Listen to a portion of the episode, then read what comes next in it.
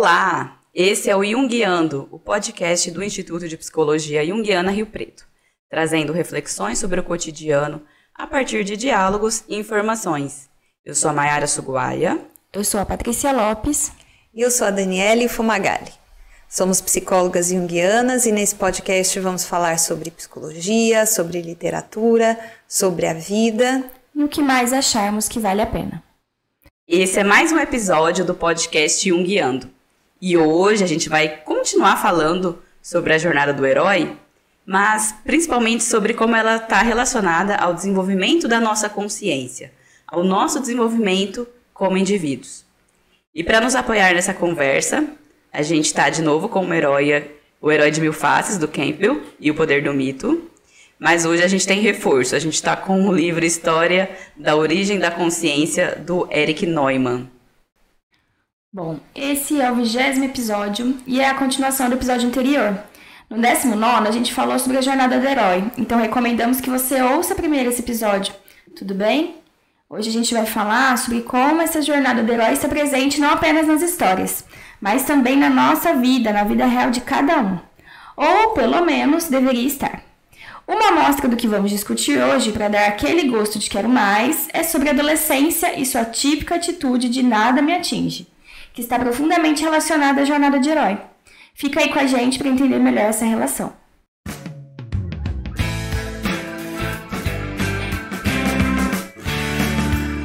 E o que a psicologia tem com isso? Legal, vamos recapitular então, né? No, quando a gente falou sobre a jornada do herói, é, no episódio anterior a gente viu, né, que ela é uma ideia que foi desenvolvida pelo mitologista Joseph Campbell a partir do padrão observado nas histórias e nos mitos de várias sociedades em todos os tempos. Ou seja, todo herói passa pelas mesmas etapas em seu percurso. Esse padrão, né, que é o que ele chama de jornada do herói. Inclusive, esse percurso padrão, nessa jornada, também é representado nos rituais de passagens que a gente vê em várias sociedades e em vários tempos também. Por exemplo, é, separação, iniciação, retorno. Então, esse padrão que a gente vê no, nos mitos também se repete nos rituais dessas sociedades. De novo, separação, iniciação e retorno.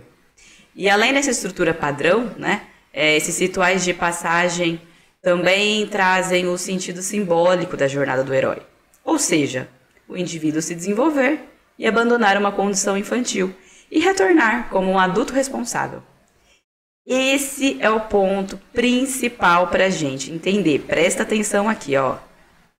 A jornada do herói representa que essa é uma transformação psicológica fundamental pela qual todo indivíduo deve passar. Bom, em todas as histórias mitológicas existe, existentes sobre a jornada do herói, há uma representação do desenvolvimento do ego e na nossa vida. No individual, teremos essa etapa marcada. No caso, a gente vê esse avanço na fase da adolescência, onde o ego inicia seu desenvolvimento de forma mais madura, o que vai se findar apenas quando ele atingir a vida adulta. Sobre a jornada do herói, o Neumann ele fala que é importante, tanto simbolicamente quanto concretamente, que o herói mostre que tem vontade de sobreviver, de se tornar consciente. Essa busca pela individuação, nadando contra a corrente e tentando se tornar consciente, é a prova concreta da jornada do herói. Na verdade, não é natural a gente se tornar consciente. Uhum. É, é um esforço que a gente precisa fazer para se desenvolver e se tornar consciente. A gente pode crescer e, e, se a gente não fizer esforço, a gente permanece inconsciente. A gente é, exige um esforço de cada ser humano, assim como exige um esforço da humanidade para sair do estado de passividade e vir para o estado de consciência, né, que foi sendo ação, conquistado. Né? É. E é, adolescente tem muito disso, né? Justamente essa coisa que eu tava falando da, da, da, adolescente. Ele tem essa coisa da ação, do se colocar né, em desafios à prova. Uhum. Sim, ô Dani, você comentou da, da humanidade, né?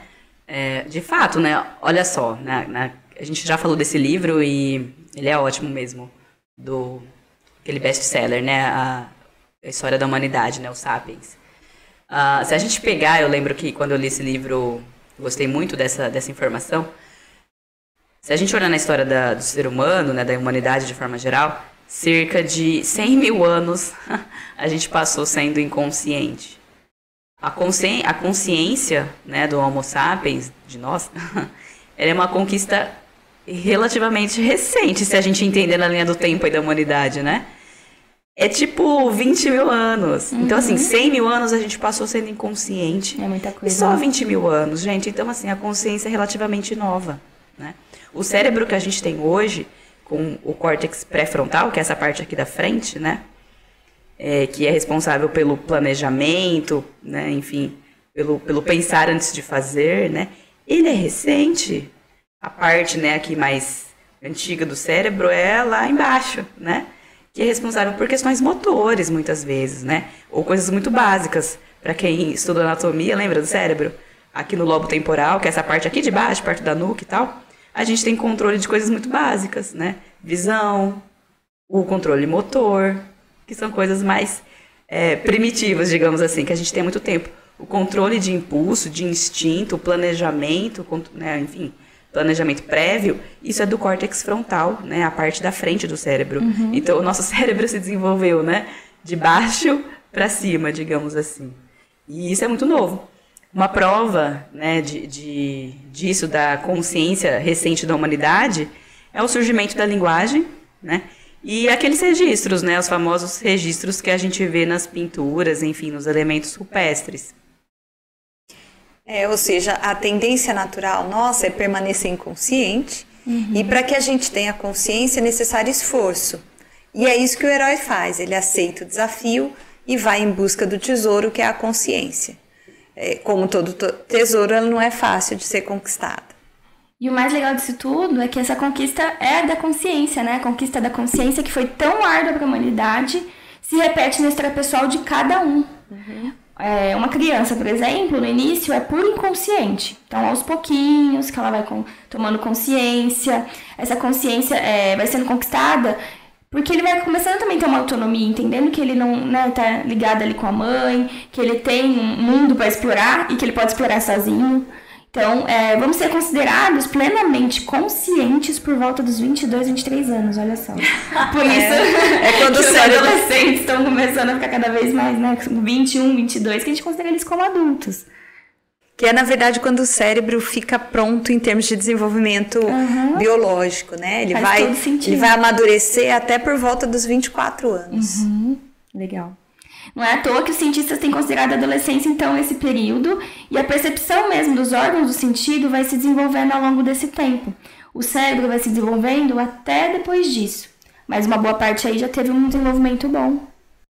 É nesse processo de luta que a gente está falando, o herói vai precisar dessa inflação do ego, né, do ego se fortalecer para vencer os desafios. E caso ele não consiga fazer isso, a falta do ego vai culminar na derrota do herói. Então, a etapa de inflação do ego é típica e necessária no período da adolescência. Por isso é tão fácil identificar nos jovens essa percepção de que nada atinge, não vai dar nada, vai... eles são poderosos, né? eles dão conta, não, eu consigo, eu faço, eu resolvo. Traçando um paralelo com a fase da adolescência, a gente percebe que para o filho é importante que ele se oponha aos pais. Por quê? Porque é, ele precisa ter a sua própria opinião. Se ele concordar com os pais, ele não está tendo a própria opinião. Então, naturalmente, há uma tendência é, do, do jovem, do adolescente, se opor à ideia do pai para poder ter a sua própria opinião. É, o Neumann, então, diz que, de acordo com o destino mitológico do herói, é, ele retrata o destino arquetípico do ego e o desenvolvimento da consciência. Essa essa jornada do herói, o destino do herói, é um reflexo simbólico do desenvolvimento do ego e da consciência. O Campbell diz assim: evoluir dessa posição de imaturidade psicológica para a coragem da autorresponsabilidade e a confiança exige morte e ressurreição. Esse é o motivo básico do périplo universal do herói. Ele abandona determinada condição encontra a fonte da vida que conduz a uma condição mais rica e madura. Isso é um reflexo, né, da, do processo de conquista da consciência. E é isso que a gente fala às vezes, ah, esse adolescente é muito rebelde, muito revoltado, né? Mas na verdade ele tá só se colocando no mundo, né? Fazendo essa personalidade dele se, se apresentar para o mundo que ele tá conhecendo. Então, assim, não que a gente vai defender que ele tenha que ser rebelde, mas é que é importante ele se colocar, né? Ele tá uhum. defendendo, se colocando e se diferenciando dos pais, que é importante para ele saber quem ele é, o que ele gosta, e ter esse processo mesmo. Né? Então, às vezes, o, um adolescente que não se coloca tanto, que é mais retraído, e não que ele tenha que ter esse movimento de questionar tudo, criticar, obrigar, mas a gente percebe que às vezes quando ele não consegue fazer isso, pelo menos às vezes, ou ter suas próprias reflexões, ele acaba sofrendo também, porque ele não conseguiu às vezes colocar o que ele está sentindo, o que ele está pensando, a personalidade dele mesmo naquela relação. Não rompe a barreira, né? Sim. né? Não, não consegue sair do, do útero da família uhum. ali, do, dos pais. E é interessante a gente perceber, né, Paty, isso que você estava falando. É... Acho que todo mundo já conviveu com adolescente, né? Ou com filho, ou com sobrinho, primo. É, ou já foi adolescente. Já foi. e, e, realmente, assim, né? É uma fase que acho que os pais devem pensar, né? Cadê aquela criança que estava aqui? O que, que fizeram, né? Que de repente tem essa pessoa mal-humorada que questiona tudo e não concorda com nada e fala que tudo eu pago mico, aquela coisa típica, né? Nem sei se usa essa expressão hoje em dia, pagar não, mico. acho que não, né? É, não sei. Estamos desatualizadas. É, precisa ver o que, que estão falando os jovens de hoje em dia. é, mas enfim. Então, o adolescente, ele naturalmente, e até esperado, né? É até saudável, na verdade, que ele saia um pouco, como a Dani falou, né? Do, do útero, desse uhum. núcleo familiar e tal, e passe a se identificar mais com os amigos, né? E procure os amigos. Então, é como se fosse ampliando né, o, o núcleo familiar dele, né? Vai se tornando cada vez mais. Isso de ir para o mundo, explorar novas possibilidades, é muito importante, né? Então, é importante que os pais também é, deixem ir, mas, óbvio, também ajudando a ficar, né? Sabendo que existe um, um, um lar ali, uma família, enfim. Um direcionamento com acolhimento, né? Um direcionamento é, mas que ele explore, né? Sim. Que ele vá para o mundo, que ele experimente, veja coisas, é, se frustre também. Pra, que é aí que a gente vai entendendo, né? Que a pessoa, o, o ego, a autoestima vai se fortalecendo a partir disso, né? Porque ele experimenta coisas novas. Acho que não é à toa que todo adolescente tem tanto essa questão de fazer parte de uma, de uma galera, né? É, filme de adolescente é total, assim, né? Esse estereótipo. Qualquer filme de adolescente que a gente pega, e principalmente os americanos, né? Tem a galera que é líder de torcida, a galera que é vai, mais nerdzinha ali, os que são roqueiros, é bem estereotipado isso, né? E no, a, gente, a gente vê um pouco disso também nos adolescentes. Eles querem ser diferentes, acabam ficando tudo iguais, né? Eu vou no shopping às vezes de fim de semana, vejo Parece que as meninas estão todas iguais, os meninos estão todos iguais, ficam numa ânsia de ser diferente, de ser único e acabam ficando, parece que todos iguais, né? E a gente já passou por isso também, né? Então, a adolescência é esse período que, sim, de alguma forma, os, os adolescentes, né, eles vão questionar é, os pais a, a, por N motivos, e é importante que eles tenham acolhimento e, tá, pode fazer isso, existem limites, e eles precisam também né, desses limites, enfim, mas precisam entender que, que tem um mundo lá fora também, que ele pode explorar esse mundo, né? Sem perder o contato com o que ele já teve, já foi, enfim. Sim, com certeza. Sabe que um ensaio disso é o, o final da, da, da, etapa do bebê, né? A criança com dois para três anos, Sim. ele vive exatamente esse momento, que aflora, né? Que emerge o ego. É. E é, é uma fase também de muito não, né? É, é, a fase que a criança só sabe falar não. Como a gente fala chama? que é birra, não. né? A famosa birra, mas Isso. a gente chama hoje em dia de adolescência dos bebês. É. Que não tá errado, porque ele vive um monte de comportamentos parecidos, uhum. né? Com isso da adolescência, de negar tudo que os pais pedem, de falar não para tudo. Às vezes é até engraçado, ele tá falando não, dizendo que sim, uhum. né? Mas ele usa a palavra não. É. E é para justamente ter a própria opinião, porque é isso que marca a, a, identidade. Eu sou diferente, eu sou diferente do meu pai e da minha mãe. Eu sou eu, né? E isso num, no nível inicial de formação do ego. Na adolescência, é esse sou eu com o ganho de consciência. Então são etapas que a gente vai vivendo, é um contínuo, né? Num, a gente não, não, dá saltos, são saltos contínuos. Sim. é uma espiral, né? A gente vai passar pelo mesmo ponto diversas Várias vezes. vezes sempre com uma camada a mais. Uhum. Na época da faculdade, é, eu lembro que a gente faz, né, aquele. No segundo ano, geralmente, quando a gente faz psicologia do desenvolvimento, é, acho que vocês tiveram também observação de crianças, né? Uhum. E a minha professora estudava o Winnicott. E eu particularmente adoro o Winnicott também. Acho que ele explica muito bem é, o desenvolvimento infantil, emocional. E eu me lembro muito de observar a criança, né, assim, que, que a gente estava avaliando, é, numa creche. E eu lembro que ela tinha muito disso. Ela já estava com intimidade, assim, com a gente, né? A gente já estava com ela há algum tempo, observando e tal. E ela vinha, corria, assim, nas minhas pernas, me dava um abraço e saía correndo. Dali cinco minutinhos ela voltava, ficava e saía correndo. E é o que o Winnicott fala, né? A experiência do... do é, vou um pouquinho mais longe, mas eu volto para reabastecer. Daqui a pouco eu vou um pouquinho mais longe, exploro o mundo, daqui a pouco eu volto. E é isso que o adolescente também sai, que vocês estavam comentando, que a gente estava comentando, né? E pra quem não sabe, o Winnicott é um psicanalista, né? Isso. E que escreve muito bem sobre o desenvolvimento Sim, infantil. ele é ótimo. Vocês estavam falando, eu lembrei do Davi. O Davi tá nessa fase, tá com dois anos e meio, né? Davi é o bebê da Paty, É, gente. e ele, gente, nossa, tem dia que é muito. Eu não sei se eu dou risada ou se eu fico nervosa, porque é muito não, né? E tem hora que é um não, que, você, que nem a Dani falou que ele vai fazer. E ele, ele mesmo fala não, já dando risada, e aí eu dou risada junto, e aí acabou, porque é que ele não faz. Ou às vezes ele tá na fase de, ah, ele pega meu celular e fala, esse é, é do Dabi? Ele fala, Dabi, é do Dabi. Dabi? Fala, da mamãe, é da mamãe? Não, não, do Dabi. E dá risada, porque ele sabe que é meu, mas ele quer só falar pra eu poder ver o que, que eu vou fazer. E aí eu dou risada, não dou conta. É, muito- é engraçado, mas é complicado essa fase também. É, Terrible Two, senhor. É, Muito bom. E aí, voltando à jornada do herói, essa é a jornada, gente. A gente tá comentando aqui, né, do adolescente, da infância. Essa jornada do herói é que todos precisamos empreender na nossa vida. Ou seja, de abandonar a dependência e maturidade da infância para nos tornarmos adultos autorresponsáveis.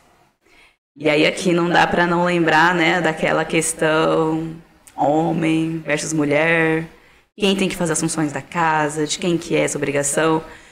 Ô, gente, na verdade, não é uma obrigação só de um ou de outro, tá? É uma função do adulto funcional. Conseguir se virar para dar conta de si, isso é ser adulto funcional. Se a gente consegue fazer isso e dar conta de si em casa, né, ali no âmbito do lar, a gente vai conseguir fazer isso é, fora de casa, no social. Que é fazer a nossa parte e não exigir que o outro faça por nós. Olha que simples. Mas hoje em dia a gente está vendo isso, mais ou menos. A crise hoje é que ninguém quer fazer. Acaba delegando para o outro essa expectativa. E fica muito infantil, né? Isso de esperar, pro, de esperar que o outro faça por mim. Aí a gente vê o que está acontecendo no mundo hoje. Todo mundo esperando que alguém solucione os problemas, né? Vai vir ah, um, um presidente que vai resolver todos os problemas, ou vai ter uma religião que vai dar todas as soluções. É, alguém vai vir e, e trazer um caminho. Alguém precisa fazer alguma coisa.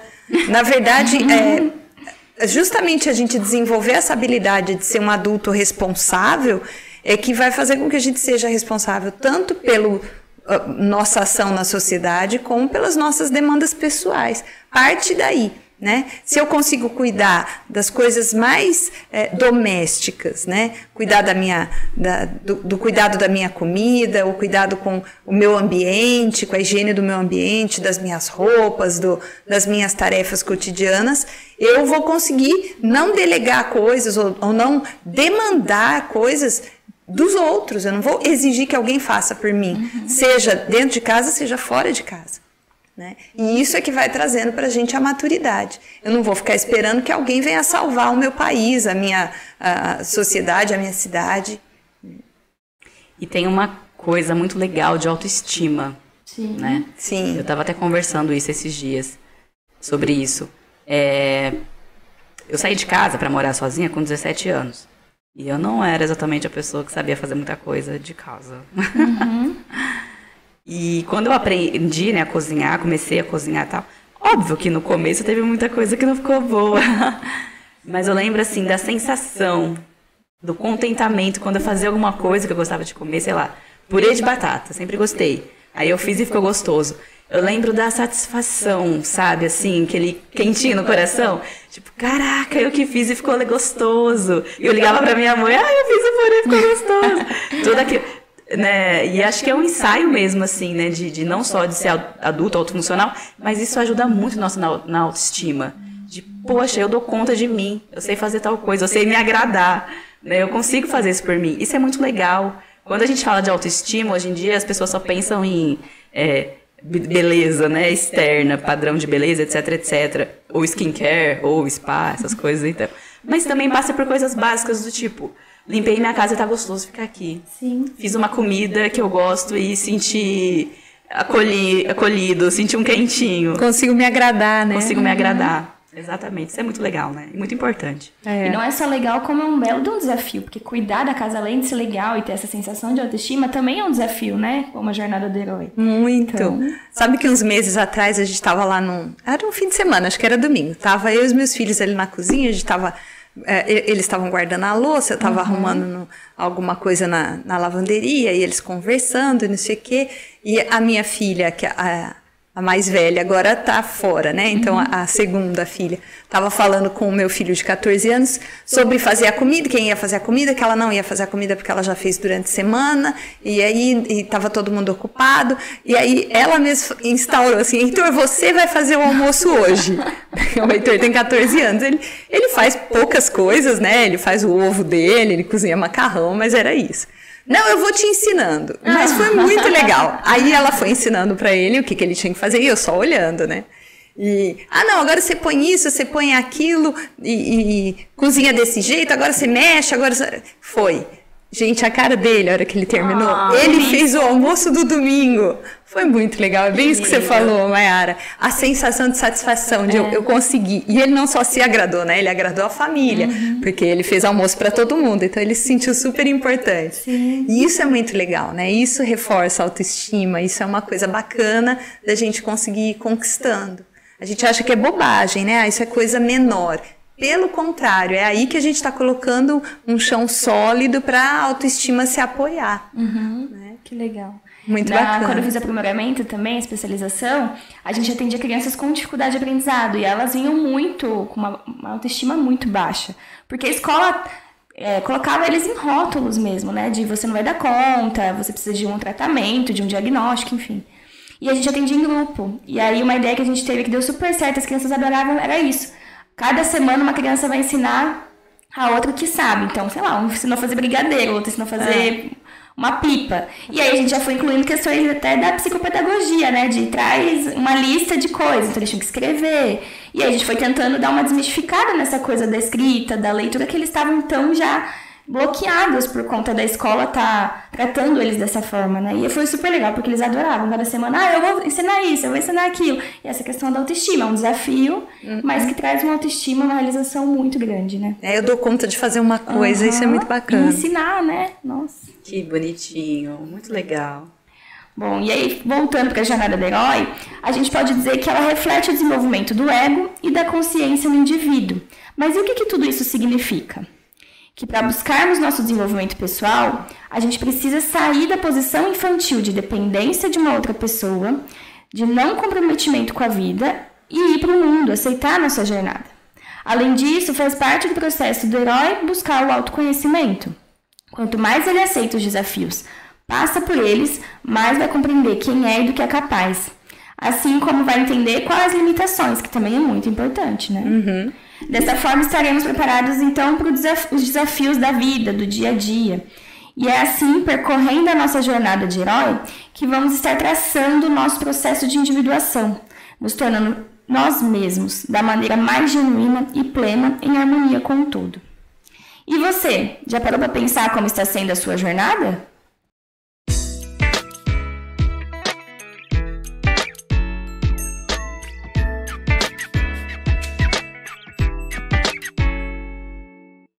As nossas dicas não poderia ser outra. A gente sugere então aqui filmes sobre adolescentes, né? Que muitas vezes vão retratar com humor essa jornada tão tumultuada que a gente comentou aqui, né? Eu vou, o primeiro que eu vou falar é um dos meus preferidos da vida. 10 coisas que eu odeio em você, eu amo. Tem também 16 Desejos, que é de, da Disney. É, Curtindo a Vida Doidado, que é um clássico da sessão da tarde. de repente 30 também, que eu adoro, é muito bom. E um para as crianças aí, ou para quem gosta de animação, o Luca, da Disney. É um filme novo aí, é, relativamente novo, que mostra também muito bonitinho aí essas questões de adolescência. O que isso significa para você?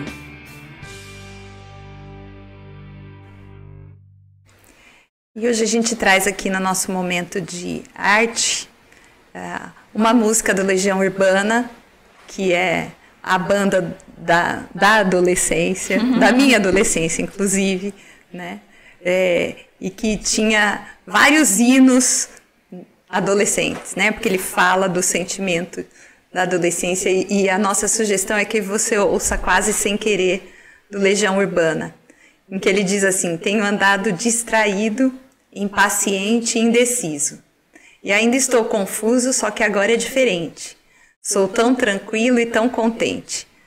Quantas chances desperdicei quando o que eu mais queria era provar para todo mundo que eu não precisava provar nada para ninguém. E assim segue. Provavelmente você tá com o resto da letra inteira na sua cabeça, porque é isso. Qualquer é geração sabe cantar, né? Sabe, a letra inteira ele não tem refrão, ele um nunca clássico. repete. Mas a gente sabe tudo porque, claro, ecoa na gente. Então escuta lá que é muito legal. Bom, e você me conta mais o que, que vocês estão achando? Manda uma mensagem, uma reclamação, uma crítica. Conversem com a gente através do e-mail do podcast gmail.com ou mesmo no nosso site www.psicologiajung.com.br. Você vai encontrar as atividades de estudo em grupo que a gente realiza no formato de curso. E esse foi mais um episódio do podcast Jungiando, com a produção executiva da E Processo, a produção artística Raquel Fumagalli da E Processo Artes, a edição e a direção de som do Kleber Zumiotti gravado no espaço da Nova Hora Arquitetura. A gente se vê no próximo episódio. Até mais. Até, tchau, tchau. Até mais.